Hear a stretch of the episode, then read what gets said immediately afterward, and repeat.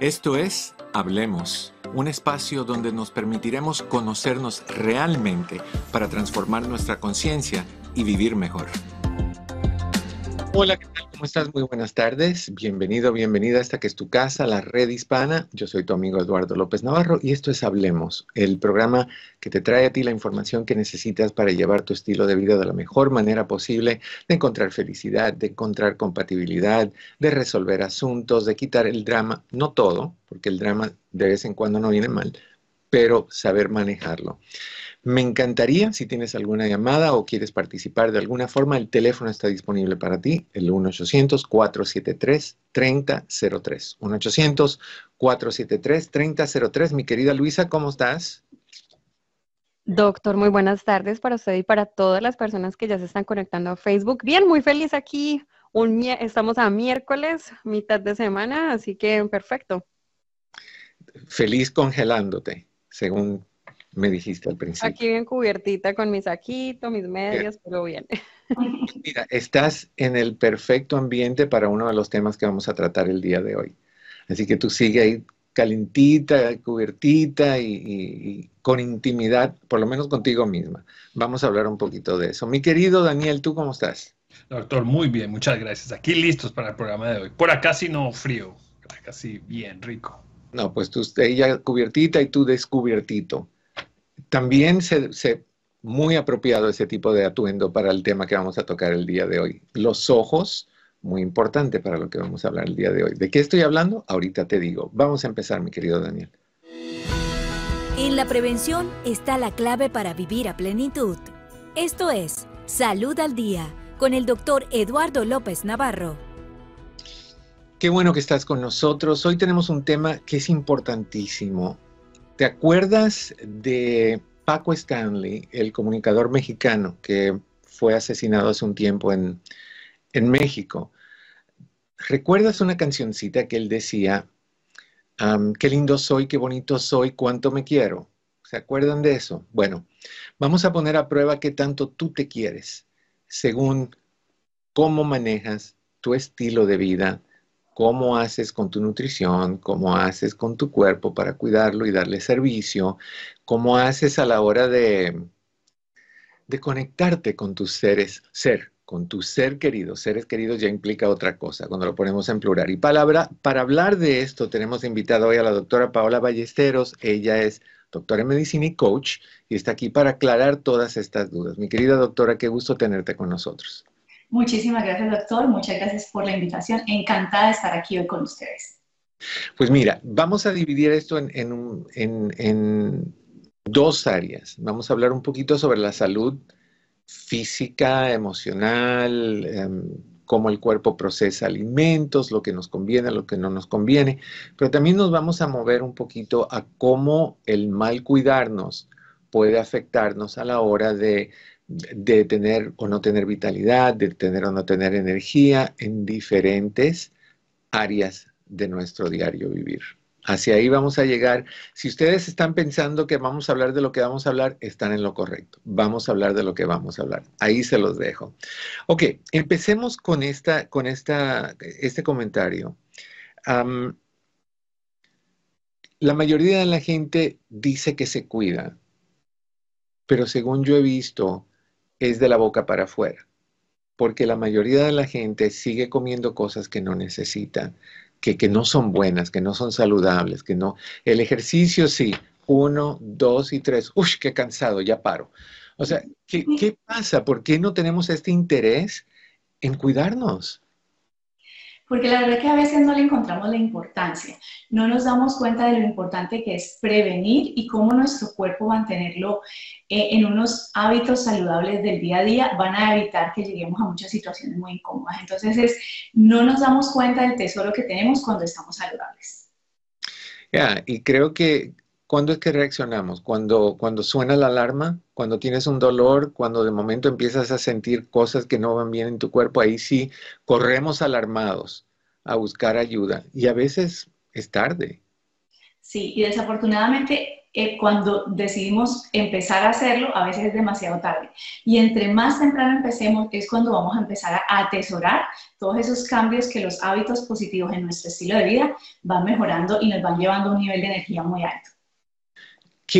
¿Qué, o cuáles son algunas de los, algunos de los beneficios de, de un, un punto de vista preventivo en términos de nuestra salud? Tú desde el punto de vista médico, ¿en qué forma eh, tú, aconsejas a tus, clientes, a, tus, a las personas que vienen a buscar tus consejos de los beneficios de la prevención?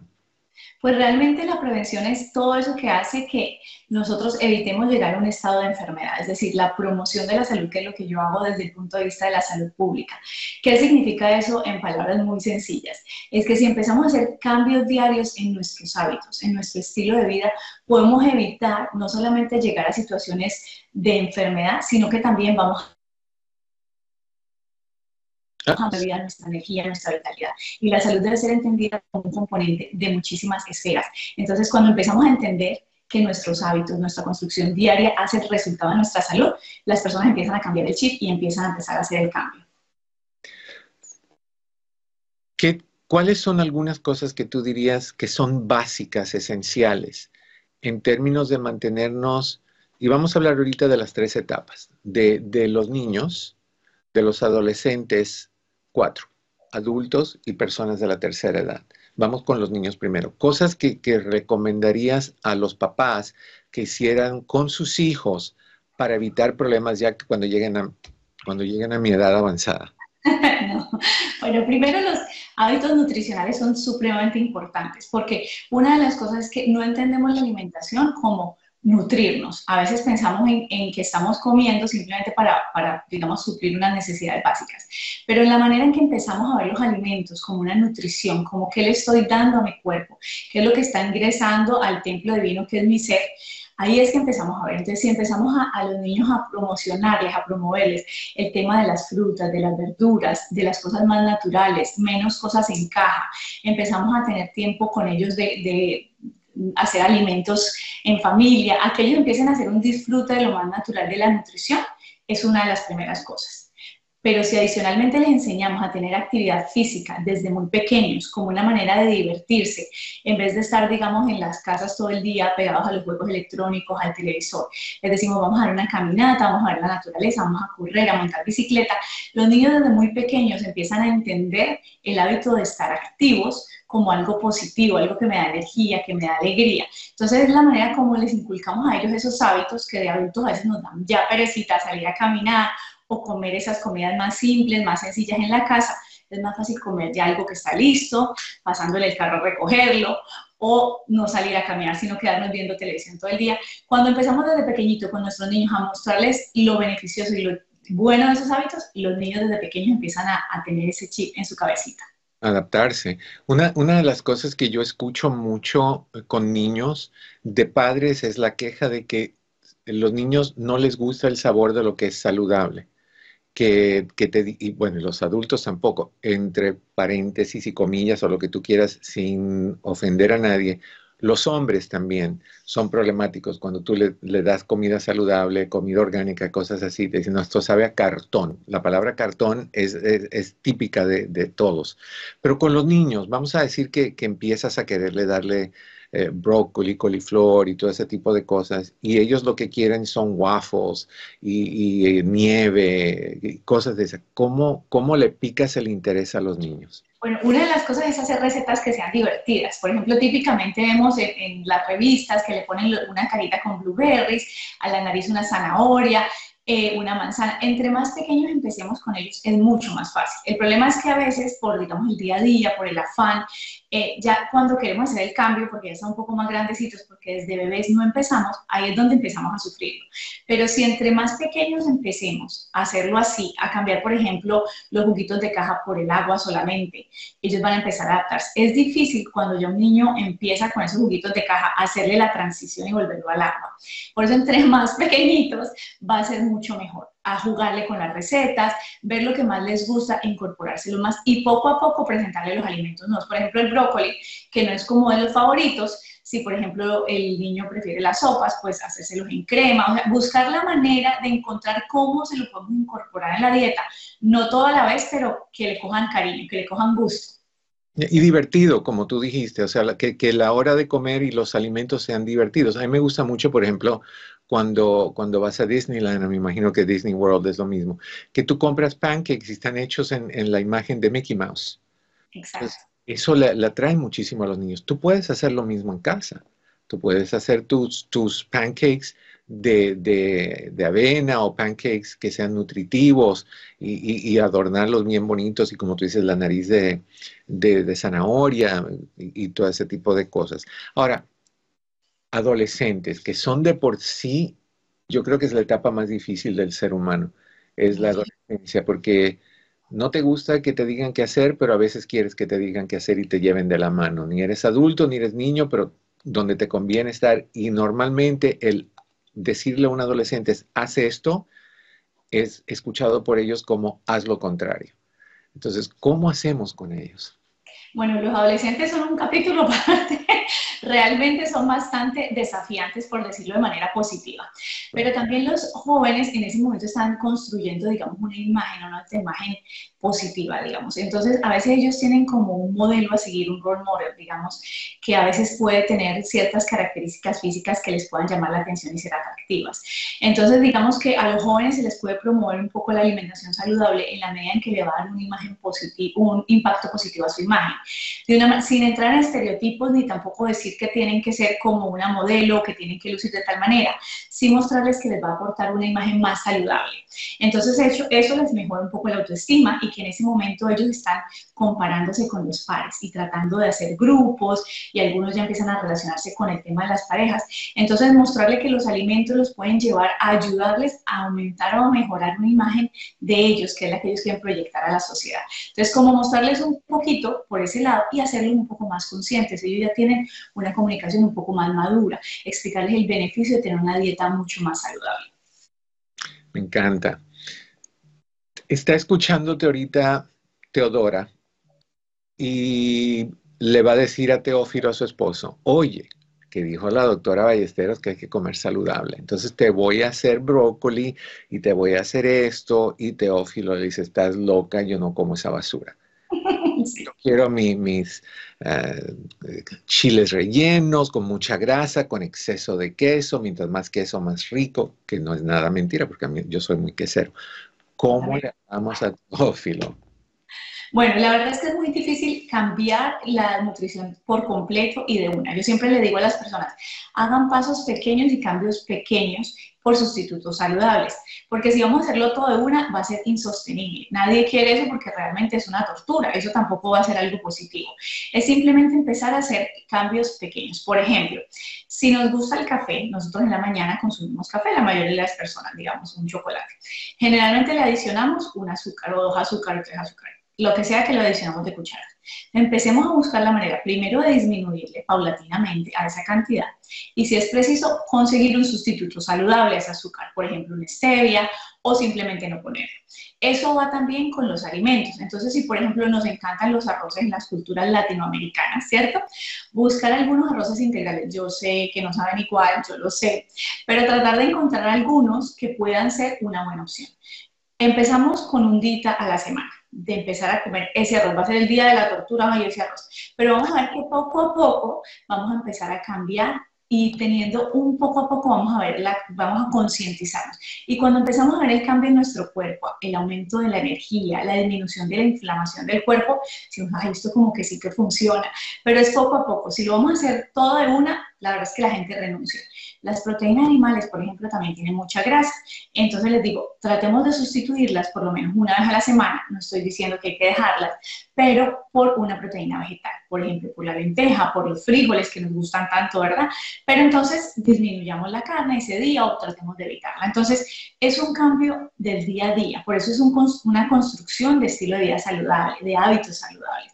Si hacemos todo de una, nadie va a sostenerlo en el tiempo. Ya te vas a topar con, con, rechazo, definitivamente, porque por muy adulto que seas, todos tenemos un niño por dentro que no le gusta que le digan qué hacer y que le den comida que no le gusta. ¿Sabes lo que yo escucho mucho en personas de la tercera edad? ¿Ya para qué hacer el cambio? ya viví mi vida, ya lo que me queda son, tú sabes que son a veces muy dramáticos, son meses, entonces ya voy a disfrutar mi vida como venga y el día que Dios me llame, pues ahí voy. Sí. ¿Válido? Es válido, pero lo que le decimos a ese tipo de pacientes es la calidad de vida. ¿Cómo quieres que sea la calidad de tu vida en tus últimos años. Quieres ser una persona mayor activa, que tenga una actividad con su familia, con sus nietos, con su pareja, que salga a caminar el perro, o quieres ser una persona que esté en la cama, que tengan que cambiar, que tengan que bañar, que alguien la tenga que sacar a tomar el sol. Entonces muchas personas desafortunadamente cuando ya se encuentran como en esa situación eh, que digamos que Dios no lo quiera, le da un infarto, que le dé un stroke, una situación de esas, dice, Ay, yo hubiera hecho algo diferente, ¿verdad? Entonces, lo que le decimos a la persona es que cada vez estamos durando mucho más, cada vez estamos aumentando el nivel de vida y los años son mucho más largos. Entonces, no es que digamos, no, ya me voy a morir a los 70, a los 80. Hoy en día no lo sabemos, podemos vivir muchísimos más años, pero la idea es vivirlos con calidad, porque entonces tampoco valdría la pena. ¿De qué te sirve comerte un bistec todos los días si vas a estar con dolores en tu coyuntura, si vas a estar con problemas digestivos e inflamación y todo eso? O sea, también hay que ser razonables. hay gente que dice, no, pues me tengo que dar mis gustos. No, yo entiendo que hay que darse sus gustos, pero hay que ser inteligente en el proceso de darse los gustos.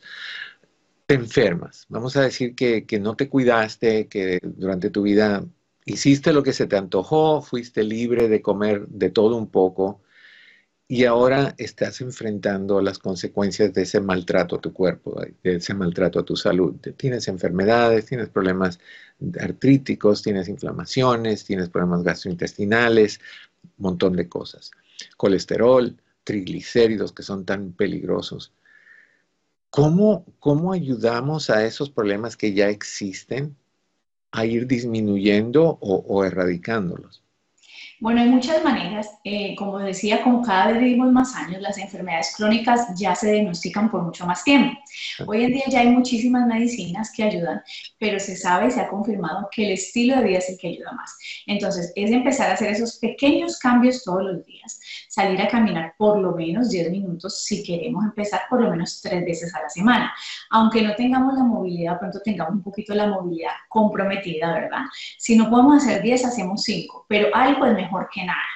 Cambiar el estilo de vida es ser consciente de lo que estoy consumiendo. Yo sé que nos gusta comer rico, yo lo sé, pero cuando ya tenemos una patología, digamos una diabetes, ya tenemos una enfermedad diagnosticada como una presión alta, tenemos problemas del corazón, ese tipo de pacientes o de personas empiezan a ver ya como que los alimentos de una manera diferente.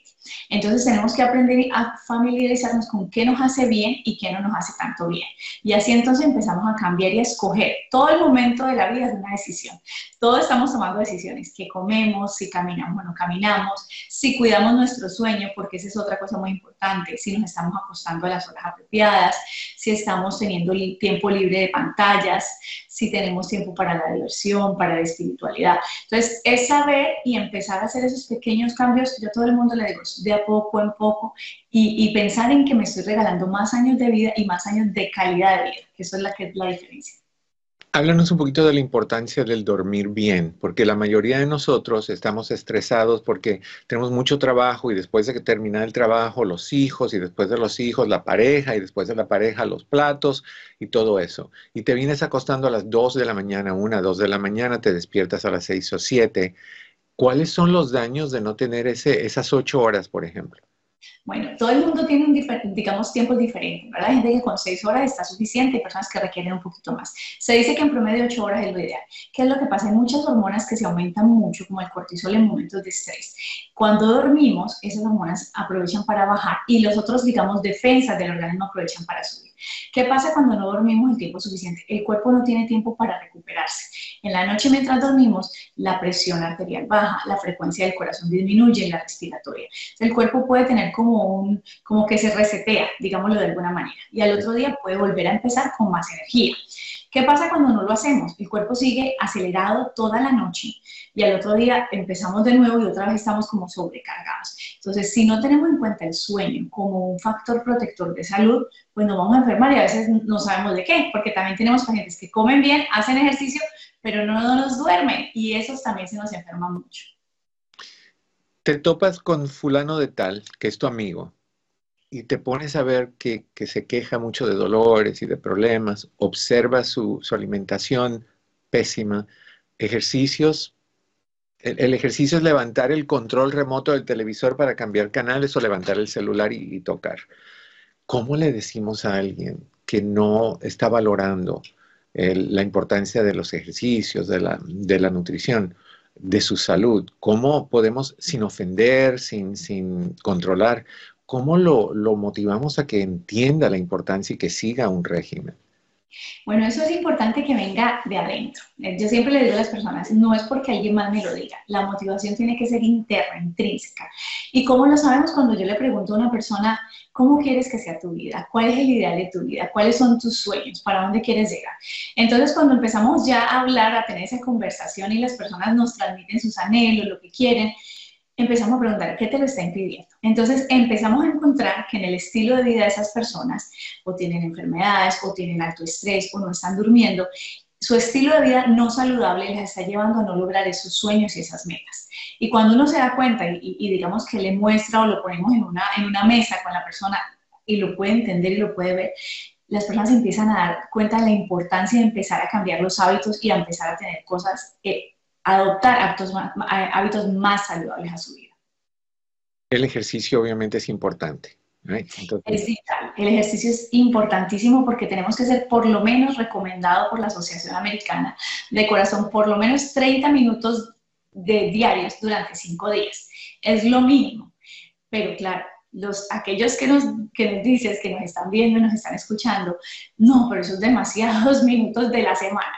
Entonces yo le digo, mire, yo sé que es muy difícil empezar por 30, empecemos por 5. Vamos a llevar hoy el tarro de la basura más lejos. No nos parquemos tan cerca en el supermercado. Busquemos el, el parqueadero más lejano. No vamos hoy a la oficina en el elevador, que queda en el quinto piso. Bueno, sube aunque sea hasta el segundo por las escaleras. Cambios muy pequeños empiezan a sumarle pasitos a tu vida. Y esos pequeños cambios son los que van a hacer al final la diferencia.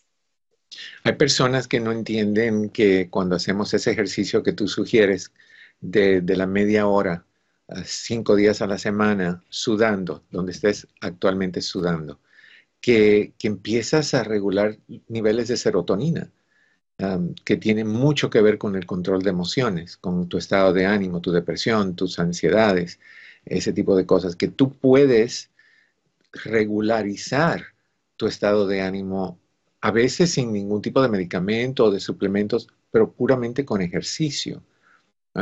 Además de que el, salir de tu casa después de haber pasado todos los años que pasamos, en, o los dos años que pasamos encerrados casi, eh, con lo del COVID, y, de tener poca socialización, el salir, el ver a otras personas, el sonreírle a otras personas, el decir buenas tardes, buenos días, el ver eh, los árboles, los pájaros que vuelan, todo eso ayuda al estado anímico. O sea, que, eso es importante también, porque tú puedes tener muchas ganas de hacer ejercicio, tú puedes tener muchas ganas de comer bien, pero si la motivación y el estado de ánimo no te ayudan en eso, no va a pasar. Ahora, vamos a decir que tú quieres, que tú estás en una situación así, tú quieres hacer esas cosas, pero te pesa levantarte, dices, ay, no, no, ahorita irme a cambiar y ponerme los sweats y, tener que hacer los ejercicios de calentamiento. No, mañana, el lunes, todos empezamos el lunes. Ah, entonces, lunes. Pero, o sea, ¿cómo hacemos para que el lunes sea hoy? Bueno, esa es la pregunta del millón. Generalmente lo que le digo a las personas, lo va uno a luchar, el cerebro no lo va a querer hacer hasta que no lo interiorice como un hábito automático. Todas las cosas que uno no las considera un hábito automático, siempre las pelea. Me explico. Cuando estamos aprendiendo a conducir un carro, al principio estamos con todos los sentidos puestos y nos cuesta muchísimo trabajo. Ya después del tiempo ya podemos dar reversa casi sin mirar, ¿verdad? Porque ya el, el cerebro lo ha interiorizado de una manera que ya no lo lucha. ¿Qué es lo que pasa con los hábitos que no tenemos? Te voy, a pedir, un favorcito, te voy a pedir un favorcito. Sí, claro. Se nos acabó el tiempo, pero vamos a, ir al, Te voy a, pedir un minutito más después de la pausa para que termines lo que estabas diciendo, porque es bien importante, y para que des tu información también de cómo te pueden encontrar, si las personas están buscando asesoría tuya, parte de tus entrenamientos y cosas de ese tipo. ¿Te puedes quedar un momentito más? Claro que sí, claro que sí. Fabuloso, estás en tu casa, esta es la red hispana, este es tu programa Hablemos, yo soy tu amigo Eduardo López Navarro, ¿quieres llamar? 1-800-473-3003, no te muevas, ya volvemos. ¿Ya bajaste la aplicación de la red hispana a tu teléfono inteligente? Búscalo ya en Google Play o en Apple Store como la red hispana. Actualidades. En esta temporada, miles de paisanos mexicanos regresan a casa para compartir momentos especiales con sus seres queridos. Pero lamentablemente, el camino no siempre es seguro. A lo largo de los años, hemos escuchado numerosas denuncias de abusos y extorsiones sufridos por inmigrantes. Para combatir esto, desde 1989, el gobierno mexicano ha implementado el programa Paisano, hoy conocido como Programa Héroes Paisanos, cuyo objetivo es proteger a los viajeros de abusos y extorsiones. Así que, si planeas viajar a México, infórmate sobre los requisitos para registrar tu auto y los límites establecidos con relación a los regalos que puedes llevar. Las autoridades consulares urgen a conocer todos los detalles para evitar contratiempos. No estás solo. Juntos, como héroes paisanos, podemos enfrentar los desafíos y llegar a casa de manera segura. Hay más información y recursos en el app La Red Hispana. Un mensaje de esta emisora y de la redhispana.com. Camino al éxito. La desinformación es un problema para todos. Fatchequeado.com, en alianza con la red hispana, te cuenta lo que debes saber para que no te engañen. Aplicaciones que prometen hacerte ganar dinero a cambio de ver videos y realizar tareas fáciles. La cantidad no suele compensar y a veces son estafas. La mayoría de apps de este tipo ofrecen muy pocas ganancias monetarias y requieren conseguir una cantidad de dinero complicada de alcanzar para poder retirarlo. Distinguir las que son un fraude de las que no suele ser una tarea difícil. Se recomienda seguir tres pasos. Comprobar que hay un equipo de desarrollo reconocible que es siempre una garantía analizar los comentarios para comprobar qué opiniones tienen los usuarios que ya la han utilizado y ser escépticos, ya que puede haber algunos falsos y vigilar que los permisos de aplicación no sean abusivos. El consejo es abstenerse de usar estas aplicaciones. Para vivir mejor. Hola, ¿qué tal? Te saluda tu doctor Eduardo López Navarro. Con la llegada de las fiestas navideñas, en algunas ocasiones surgen tensiones, estrés, agotamiento y desesperación. El enfoque de estos momentos tan gratificantes no es el de estresarse, sino el de disfrutar. Aquí te traigo algunos consejitos para hacer que tus fiestas y esta época navideña sean realmente disfrutables. Dale un giro divertido a la reunión. Organiza juegos o actividades que involucren a todos, desde juegos de mesa hasta un karaoke familiar. Estas actividades pueden unir a la familia y desviar la atención de posibles conflictos. A veces, todos necesitamos un momento para respirar. Crea áreas de descanso o actividades alternativas para aquellos que necesiten un respiro. Esto puede ayudar a reducir el estrés y prevenir confrontaciones. Te deseo felices fiestas. Hay más información y recursos en el app La Red Hispana. Un mensaje de esta emisora y de la redhispana.com. Planeta Azul. En el año 2021 se publicó el primer estudio sobre la ansiedad climática en jóvenes. Este análisis abordó los sentimientos de adolescentes y adultos jóvenes. Los resultados fueron contundentes. En todas partes, los jóvenes expresaron frustración y enojo ante la falta de acción por parte de los gobiernos para combatir el cambio climático. Lo que antes era un concepto abstracto ha evolucionado hacia una preocupación personal palpable. La ansiedad climática ha dejado de ser simplemente una idea para convertirse en un problema real y apremiante. La juventud, consciente de su papel en el futuro del planeta, busca respuestas y exige acciones concretas. Ya. Hay más información y recursos en la redhispana.com. Un mensaje de esta emisora y de la redhispana.com.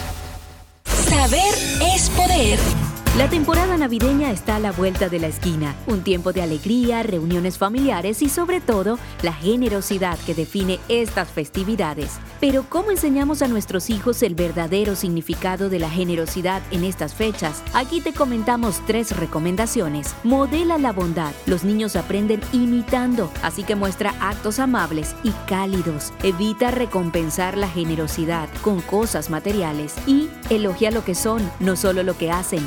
Generosidad se enseña mejor con el ejemplo y las palabras correctas. Si participas en acciones solidarias, invita a tus hijos a unirse y sé su mejor modelo. En estas festividades, hagamos más que intercambiar regalos. Usemos modelos y elogios para cultivar la generosidad en nuestros hijos, ayudándolos a entender el verdadero espíritu navideño. Un mensaje de esta emisora y de la redhispana.com. Conoce las herramientas para mejorar tu vida. Hablemos con el doctor Eduardo López Navarro. Y estamos de regreso en tu casa, la red hispana. Disculpen las personas que, que, íbamos a saludar en Facebook, se me cayó mi conexión y aquí estoy de nuevo otra vez. Pero tenemos a la doctora Paola Ballesteros que se está quedando un ratito más porque quedó pendiente la respuesta que, que ella nos estaba diciendo. Adelante. Bueno, les estaba contando que las cosas que volvemos automáticas en nuestra vida hacen que sea más fácil hacerlas. Entonces, si poco a poco vamos habituándonos a hacer ejercicio, salir a caminar, es decir, si todos los días ponemos eh, antes de acostarnos al lado de nuestra cama la ropa de salir a caminar y todos los días vamos con o sin ganas a caminar, aunque sea cinco minutitos, el organismo lo va interiorizando como algo normal. Entonces ya cuando ustedes vayan a dejar de hacerlo, les va a parecer extraño. Entonces yo siempre les digo, cambios pequeños todos los días. Empiecen a hacerlo aunque no quieran ir. Vayan y caminen. Si ustedes todos los días salen y caminan, aunque sea que vayan al gimnasio, lleguen a la puerta y se suban a la caminadora cinco minutos, van a empezar a tener esos cambios positivos. Poco a poco lo van a poder lograr. Y llevándolo al tema que íbamos a hablar, que decidí algo, decidimos un cambio. Íbamos a hablar de ese tema, pero decidimos que en vez de tratarlo media hora, lo íbamos a hacer una hora entera. Entonces le invitamos a la doctora que estuviera con nosotros en otra ocasión, nos aceptó la invitación.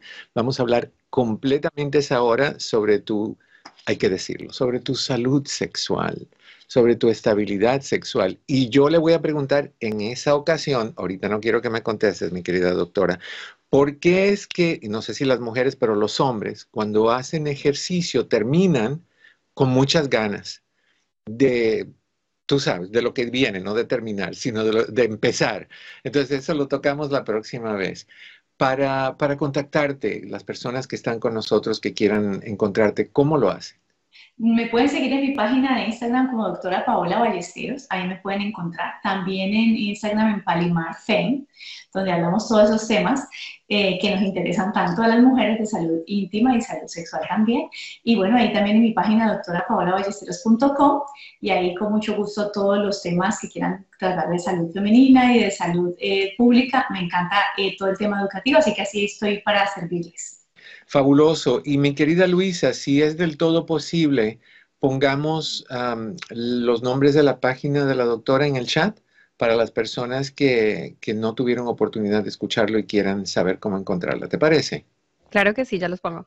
Gracias, mi querida doctora. Un placer tenerte con nosotros. Queda pendiente esa conversación madura, adulta, informativa, divertida, etcétera, etcétera, pero saludable. Claro que sí. Muchísimas gracias por la invitación. A ti, un placer. Gracias por estar con nosotros. Y ese tema, ustedes y la mentalidad de ustedes es que ustedes no cambian. Pero bueno, me gustaría rapidito, antes de ir a, a, las llamadas que tenemos un montón ya guardadas de hace tiempo, que ustedes han dejado sus mensajes, rapidito compartir con ustedes unas herramientas que pueden usar para lidiar con enfermedades de su cuerpo. Si tienen problemas, si tienen desajustes, si tienen situaciones difíciles de salud, lo primero que tienen que hacer es reconocer lo que estás sintiendo. Si te sientes triste, si te sientes frustrado, si te sientes de mal humor, sea lo que sea, reconócelo y es parte del proceso. Se vale, son señales, son señales que te dejan saber que algo está mal, que tienes que buscar una solución. Tómalos como eso, como una alarma que tu cuerpo suena toca, activa para que tú empieces a buscar ayuda. Los sentimientos, todos los sentimientos son normales. Lo otro es, uh, busca grupo de apoyo donde puedas hablar con personas que están pasando por problemas como tú, problemas de dolores de cuerpo, porque no te cuidas, porque no haces ejercicio, porque tienes artritis, porque ya a tu edad tal cosa, porque a la hora de intimidad no hay nadie que, que, que, que tenga ganas y tú tampoco. O sea, busca personas que te escuchen. Si, si hace falta hablar con una persona profesional, un profesional de la salud o de la salud mental, busca ese tipo de personas. acepta lo que sientes, acepta lo que está pasando contigo. No hay peor cosa que luchar en contra de la realidad. Acepta lo que está pasando contigo y ya aceptado, entonces empezamos con el compromiso de buscar soluciones. Acepta lo que sientes, infórmate sobre qué es lo que tienes, pregunta qué es lo que se puede hacer para cambiarlo y empieza a crear un plan de acción para que cambies y logres mejoría o en algunos casos cura completa. si no tienes, si, perdón, si tienes dudas, si no entiendes lo que está pasando con tu cuerpo, que por qué, en caso de los hombres, por qué tengo dificultad para tener una erección, en caso de las mujeres, por qué no hay apetito sexual, por qué me duele tanto la espalda, por qué, por qué eh, no puedo bajar mi colesterol, cualquier cosa que esté pasando contigo, busca cómo eh, informarte, pregúntale a tu doctor, doctor, ¿qué es lo que vamos a hacer? ¿Qué tiempo toma para sobrepasar esta situación? ¿Cómo mejor me, me preparo para solucionar esta situación. Ah, tienes que tomar un papel activo, proactivo en lo que está sucediendo contigo. No te sientes y esperes que un frasquito de píldoras te cambie las cosas. Eso solo no. Si hace falta tomar la medicina, la tomas. Si hace falta salud mental, la buscas, pero necesitas poner tu mente en que vas a hacer lo que sea, lo vas a lograr y vas a superarlo tu parte es el, no tu parte, eso suena para el tema que vamos a tocar con la doctora. Tu, tu responsabilidad en ese proceso es el 50%. El otro 50% es el doctor, las medicinas, las dietas, los ejercicios, ese tipo de cosas, la nutrición. Pero tu acción, tu, actividad, tu, tu, proactividad es lo que te va a ayudar comprende que no, todo el mundo te va a entender, entiende que hay personas que van a decir, ay, qué tonta, cómo se preocupa porque por un dolorcito de espalda, yo que me tuvieron que operar 23 veces. entiende que todo el mundo va a tomar las cosas diferentes, que te importe papa frita lo que los demás piensen. Lo que te importa a ti es lo que te debe de importar. Lo, que, lo importante es cómo te afectan y cómo vas a hacer para salir de esa situación. Y no dejes que lo que está pasando contigo se convierta en el enfoque de tu vida. Si tú hablas 24 horas al día de lo enferma que estás, de lo mal que te sientes, por Dios, vamos a terminar muy, muy mal en nuestras vidas. Así que tomemos una acción o una posición de, de sí, es un problema, y lo voy a solucionar y me voy a informar y me voy a, tratar y voy a tomar lo que sea, pero tengo que pensar en escuela, tengo que pensar en trabajo, tengo que pensar en pareja, tengo que pensar en, eh, mi patio y las flores y la gente y, compartir. No hagas el malestar, no lo hagas tu, tu, enfoque. Tu, tu, enfermedad es simplemente una situación que hay que cambiar, no es el enfoque de tu vida. ¿Ok? Ahí están para ti. All right, dicho y hecho, vamos, a, vamos con una llamada que tenemos de Sonia. Sonia nos llama desde algún lugar de California. Mi querida Sonia, ¿cómo estás? Bienvenida a Hablemos. Adelante. Sí, buenas tardes, doctor. Eh, es que yo le estoy hablando, a, tal vez sea una cosa que no tenga tanta importancia, ¿verdad? Pero para, para mí sí la tiene, ¿verdad? Claro. Eh, yo, pues, eh, como, como de psicología, ¿verdad? eh, sabe que yo tengo una discapacidad visual. Okay. Entonces, este, pues, no es que realmente, a mí lo que me pasó, en breve, para hacerle más corta la, la plática, es que yo eh, eh, asistí, especialmente, nunca casi me ha pasado, pero algunas de las veces sí me ha pasado, asistí yo a una tienda y, y me, y y, y yo entré a la tienda y, y siento como que me, no sé qué, qué fue lo que me juzgó la persona, porque eh, yo eh, simplemente entré para ver primero los productos que yo iba a comprar, ¿verdad? Pero eh, no llevaba una bolsa, eh, pero yo no, no eran cosas de, la tienda, simplemente eran mis artículos personales, pero yo los llevaba en una bolsa de plástica, no, no, no en una bolsa de mano. O sea, entonces me dijo esta persona de la tienda, me dice, ¿y qué tiene? A, a ver, dice, ¿qué tiene tu bolsa? Y yo no le dije nada, sino que yo abrí la bolsa para que, pues para que viera que no había nada ahí en la bolsa, ¿verdad? Pero yo por dentro, yo no le dije nada, yo no le dije, oiga, pues ¿qué crees que estoy robando o qué? Pero yo por dentro de mí yo me sentí mal porque a mí me pareció como que yo, yo vi muchas personas que entraron con bolsas, con maletas, con mochilas, y esta mujer nada más me vio a mí y yo me quiero quitar de eso dentro de mí, que a mí fue la única que me miró, y yo le abrí la bolsa y yo no le dije, oye, ¿sabes qué? Yo no traigo nada aquí. Yo me sentí mal porque me hizo que yo abriera mi cosa, mi, mi cosa, y, yo digo, wow, yo no sé por qué lo hizo conmigo. Una preguntita, corazón. ¿tú, ¿Tú entiendes que cuando alguien actúa de una forma o de otra, no es un reflejo de la gente a su alrededor, es el reflejo de ellos? Que cuando alguien es agresivo es porque tiene problemas personales que cuando alguien es infiel es por él o ella, no por la otra pareja, que, que, cuando una persona duda de otras personas no es por ti, sino vete a saber de dónde viene, vete a saber cuántas veces le robaron a ella, cuántas veces ella robó, cuántas veces sus papás robaron, cuántas veces ella vio lo fácil que es robar. Tú no sabes eso. Entonces simplemente te vieron a ti y, y fuiste una de muchas, no eres la única. A mí me han hecho lo mismo a mí me han hecho vaciarme los bolsillos de mi pantalón para comprobar que no me estoy robando nada. O sea, y se lo han hecho a otras personas, me imagino también, yo no puedo ser el único. Ahora hay gente que va a decir, no, es porque eres mujer. Entonces hay, hay van en contra tuya porque no, es porque eres latina, no porque tu piel es de este color. No, y no, es, no es un reflejo tuyo. No todos los ladrones son latinos, ni chaparros, ni altos, ni feos, ni guapos, ni mal vestidos, ni bien vestidos.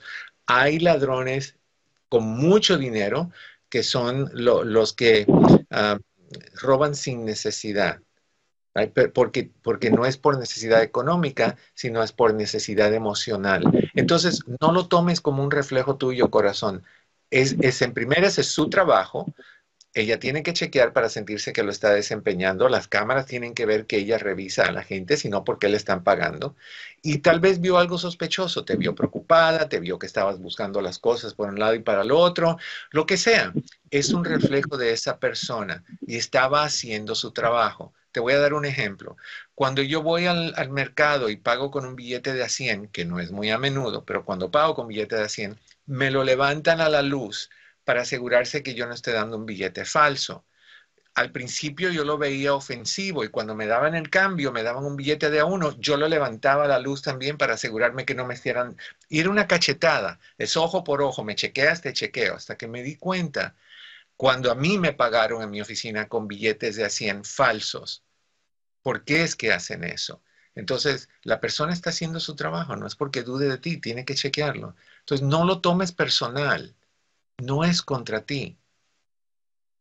El malhumorado es malhumorado por él o ella, no es por ti. La, cajera que te mira con mala cara no es por ti, es por ella. Vete a saber si esa mañana la insultaron, descubrió que le engañaban, eh, eh, alguien se enfermó, el, amigo la, abandonó. Tú no sabes. Right? Así lo quisiera entender, doctor. No, pero no, no es que quieras entenderlo, es decide entenderlo. Decide que no todo, es, tú no eres el, enfoque del mundo, corazón, ni yo tampoco. Y no todo el mundo nos mira por, por, ser como somos y nos juzgan de esa. Hay gente que sí. Hay gente que te ve latino y piensa que eres ladrón o que eres borracho o que le pegas a las mujeres o lo que sea. Hay, hay gente así. Hay gente muy racista que tiene esos conceptos. Pero normalmente estaba haciendo su trabajo. Una persona que entra a una tienda con una bolsa grande tiene posibilidad de ser una persona que va a robar uno nunca sabe.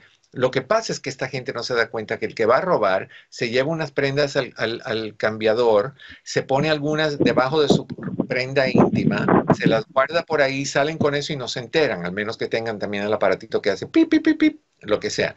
Pero o sea, querer es, querer es poder. Entonces, van a chequear porque tienen que chequear. No es contigo, corazón. No es contigo.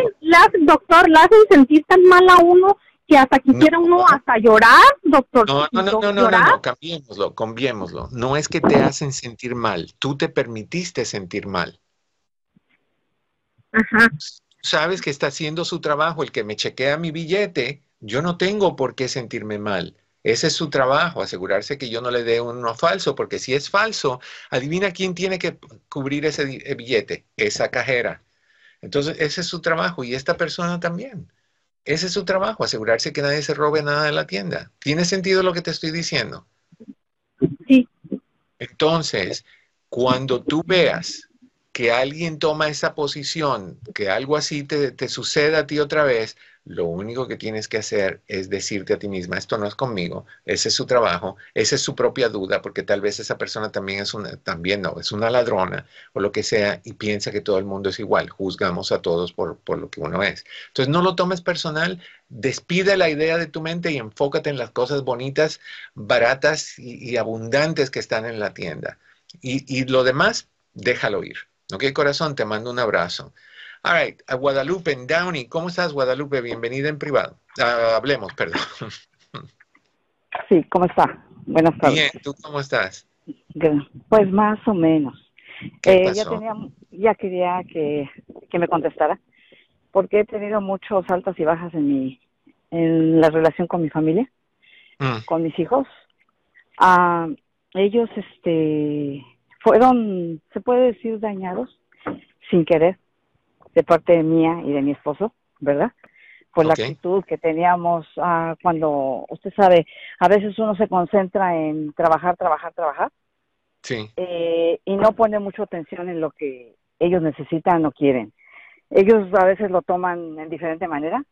Nosotros, usted sabe muy bien que a veces por las situaciones mm. uno pelea, discute, eh, a veces hasta se quiere uno dejar. Sí. Eh, mi esposo ah, tomaba también, ¿verdad? Eh, usaba también marihuana, ¿verdad? Entonces todo ese tipo de cosas se juntaron. Ahorita he tratado de sobrellevar a mis hijas. Mis hijos ya están grandes, todos están grandes. Pero hay una de mis hijas, la mayor. Ella no ha salido de eso. Eh, el domingo, el día de Pascua, supuestamente íbamos a estar en reunión con ellos en ya adultos, ¿verdad? Eh, que nunca tuvimos ese tipo de celebración. Se puede decir por mi esposo, por el carácter, todo ese tipo de cosas. Ah, yo quiero saber de qué manera podría yo arreglar eso. Sé que eh, ya pasó mucho tiempo. Mi hija tiene 30 años, pero le sigue dañando, le sigue afectando. Ha llegado el momento a pensar siempre en el suicidio. Ah, el, el, ese día eh, mi esposo le hizo un comentario porque mi esposo tiene esa de carácter fuerte. Ah, a veces pienso que también es bipolar. Le hizo un comentario, ella ella no estaba en el momento adecuado, lo tomó como una explosión en grande, ¿me entiendes? Entonces de ahí ya no quiere saber nada de él, en definitivo, y no sé qué hacer. Quiero ver si puedo agarrar ayuda con usted. Lo primero que quiero que hagas es que dejes de vivir en el ayer y empieces a enfocarte en el hoy. Y para hacer eso necesitas poner ciertas reglas en tu relación con tus hijos. Yo haría una carta a tu hija. Es más fácil leerlo que sentarse enfrente de ti si te resiente, porque te vas a resentir por casarte con su papá.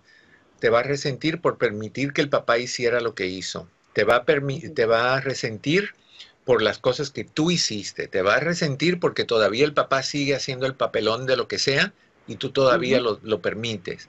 O sea, ella te va a resentir por todas esas cosas, aún por cosas que tú no hiciste. Ella te va a resentir. Y tiene derecho. O sea, ustedes la trajeron al mundo y entre ustedes, con sus fallas y sus debilidades, la dañaron.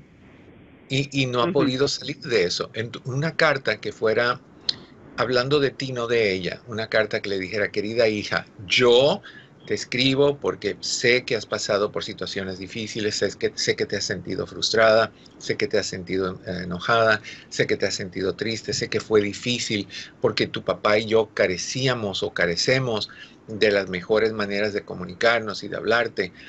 Y, y sé que eso ha sido horrible y que yo no puedo cambiar el pasado. Créeme que me duele que tú estés sufriendo, créeme que me duele sentirme impotente frente a tu sufrimiento, pero te escribo esta carta porque quiero que sepas, en primera, que te adoro, que te amo, que te quiero, como se lo quieras decir. En segunda, que yo quiero cambiar las cosas que no están bien conmigo y te pido que me ayudes dejándome saber las cosas que a ti te molestan de mí para yo decir, lo hago y no decir, ah, no, pero es que no es así. Si, si vas a defenderte, mejor no le escribas nada. Acepta lo que para ella es real, porque esa es su realidad. No tiene que ser la tuya, es real para ella. Y decirle eso, dime lo que tú quieres que cambie, yo lo voy a cambiar. Si quieres lo mismo con tu papá, tiene que ser entre tú y tu papá. Yo no me puedo meter. Yo solo puedo cambiar mi parte y yo, otra vez hablando de parte, mi, lo que yo he hecho. Y quiero que te sientas con la confianza de pedirme lo que tú quieres y de saber que yo voy a hacer lo que tenga que hacer para reparar esa relación. Me disculpo contigo otra vez por lo, o si no lo has hecho antes, pues me disculpo contigo por el daño que, te que cometí contigo, consciente o inconscientemente, porque a veces lo hacemos sin darnos cuenta. Y estoy aquí para ti. Cuando te sientas mal, habla conmigo, te voy a escuchar, no te voy a juzgar, no te voy a criticar, no te voy a, señalar, no, nada. Te voy a escuchar y me voy a ofrecer para ayudarte a resolver la situación, para que sepas que tú y yo estamos unidas y que ahora me tienes a mí. Antes no me tenías, por errores. Yo no nací con un manual que decía cómo ser mamá tuya. Yo nací a ciegas tratando de, de ver cómo, cómo salir adelante en este mundo y cometí errores, tal vez entre ellos la pareja que elegiste. Cometí errores, pero no los quiero seguir cometiendo. Siempre voy a estar aquí para ti. Te quiero, te amo, tu madre, y le das esa carta, se la pones en un sobre, se la pones encima de la almohada, en su cama o lo que sea, y de ahí espera a que lo lea, a que se enoje, a que llore, a que se frustre, a que la rompa y te la ponga rota en, la cocina para que veas que no le importó, sí le importó y sí la leyó, pero puede estar frustrada. El hecho es de que ella ya sabe lo que tú tienes en mente, lo que tú quieres hacer con la relación. Y cuando ella esté lista, ella se va a acercar a ti. ¿ok? Pero lo otro que necesitas hacer, corazón, es mirar hacia adentro y ver todas las cosas que tú has no hecho muy bien, que todavía sigues haciendo y cambiarlas. Porque tú sabes cuáles son. Tú sabes cuáles son. He tratado, doctor, de ser diferente, ser a mi propia versión, se puede decir. Eh, no quise imitar a mi mamá. Eh, dije, voy a ser diferente, voy a ser amiga de mis hijos. Y bueno, tengo hijas y tengo un hijo pero e, ella, yo pienso que ella quiere a toda costa, de toda manera, que me aleje de él. Bueno, que nos dejemos. Eh, algo es, por algo es. ¿Por qué estás ahí todavía a pesar de todo? Mm, Sorpréndeme. No, no, no, no, no, no, no, no, no, no, no, no, no, no sé. Si tú le dices a tu hija eso y yo fuera tu hija, me daba la vuelta y te dejaba hablando sola. ¿Cómo que no sabes por qué sigues con él? No, no tengo la idea. Tienes que tener idea. no te gusta estar sola. No te gusta estar sola. Tienes miedo no poder. Te, dijeron que el matrimonio era para siempre. le tienes miedo al que dirán. Le tienes miedo a, Dios. Le tienes miedo al, alcalde de tu pueblo de cuando eras niña. O sea, algo tiene que ver ahí que te tiene así.